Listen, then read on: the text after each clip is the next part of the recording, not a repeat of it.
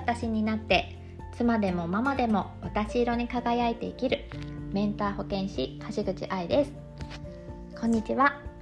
今日はなりたい私を叶えるために自信をつける方法。まずは自分に丸をつけようというテーマでお話ししてみたいと思います。えーとですね、自分の気持ちに寄り添うっていうことですね丸をつける自分に丸をつけるっていうことは自分の気持ちに寄り添うっていうことなんですけれども嫌なこととか悲しいこととかあった時またね腹が立ってイライラしたりとか泣きたくなるくらい辛い日とか、まあ、生きてたらこんな日もありますよね。うん、私もですね、あの公開してない結構ヘビーなね過去も実はいろいろあったりもします。うんでね、そんな時にもこう皆さんもね乗り越えてきたと思うんですけどどうやって今乗り越えていますか？なんかこうね落ち込むとこまで落ち込んで、まあ、あとは浮上するだけっていう方もねいるかなって思うんですけどその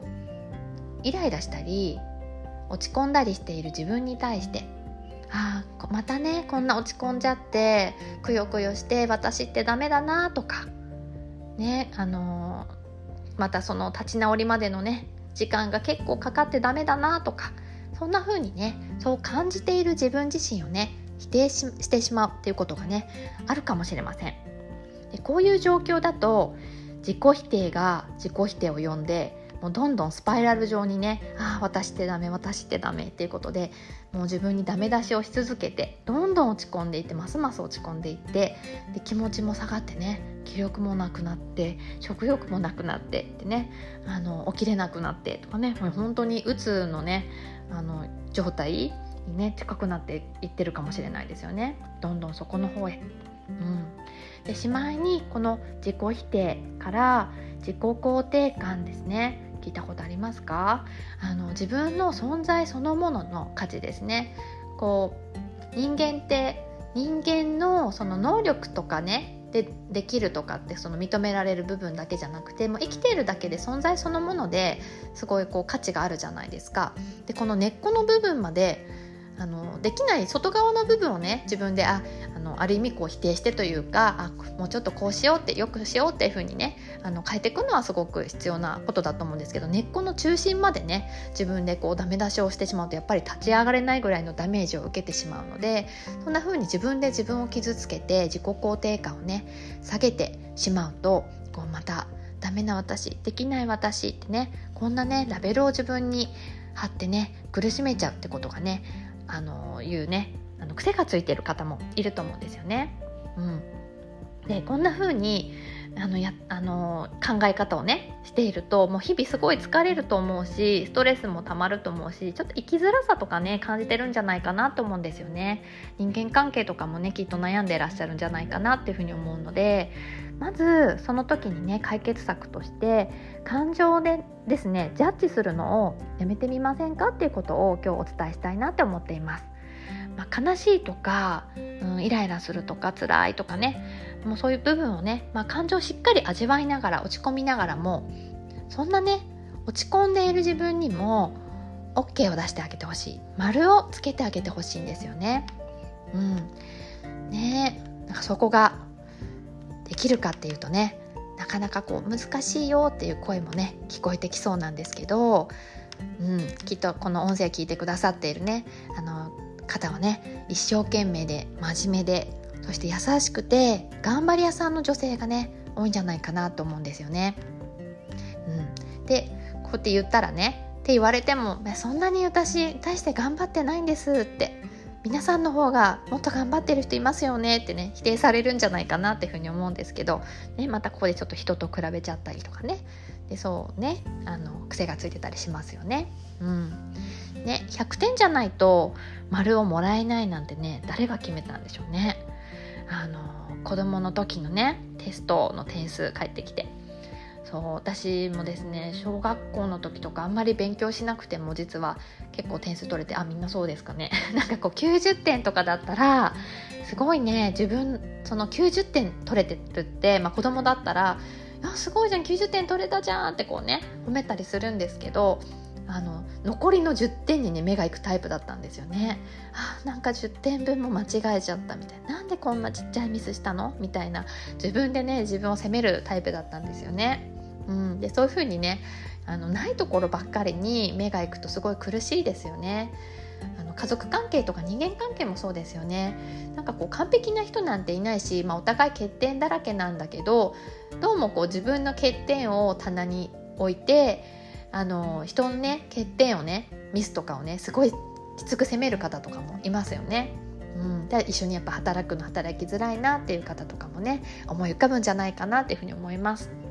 まあ、その人が悪いっていうんじゃなくてその人自身がそういうものの見方をね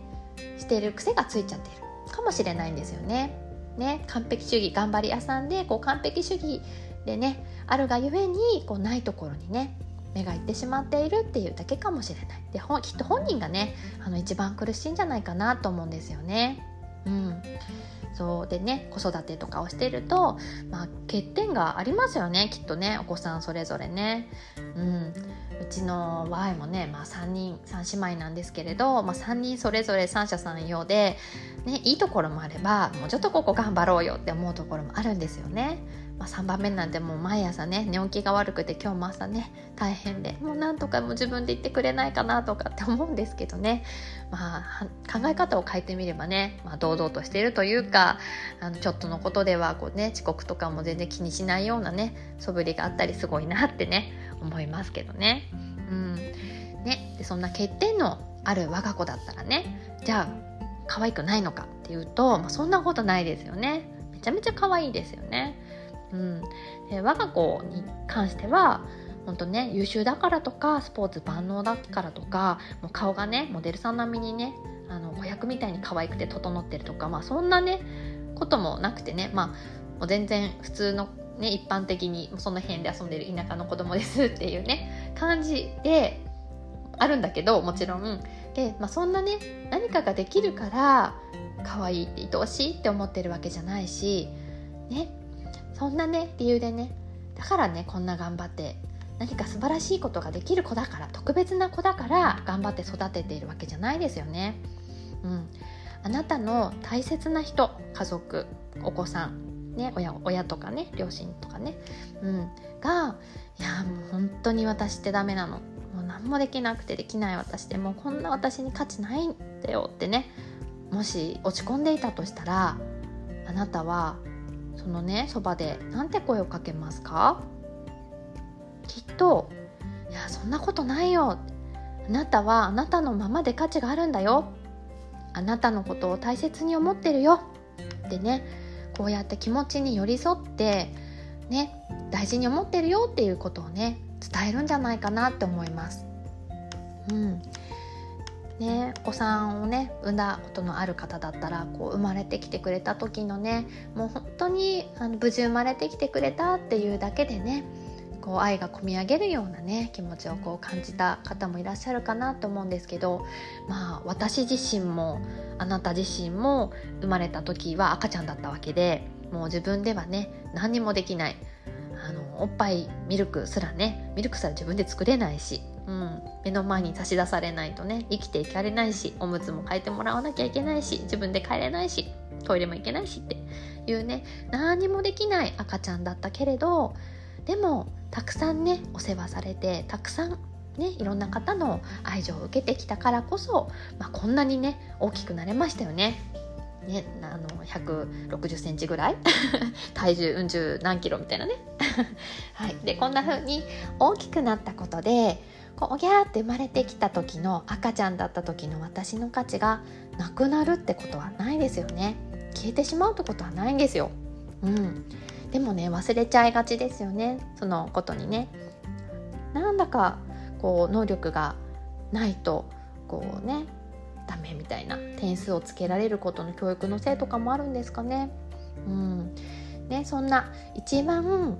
身近で一番大事な人であるはずの私自身ですね。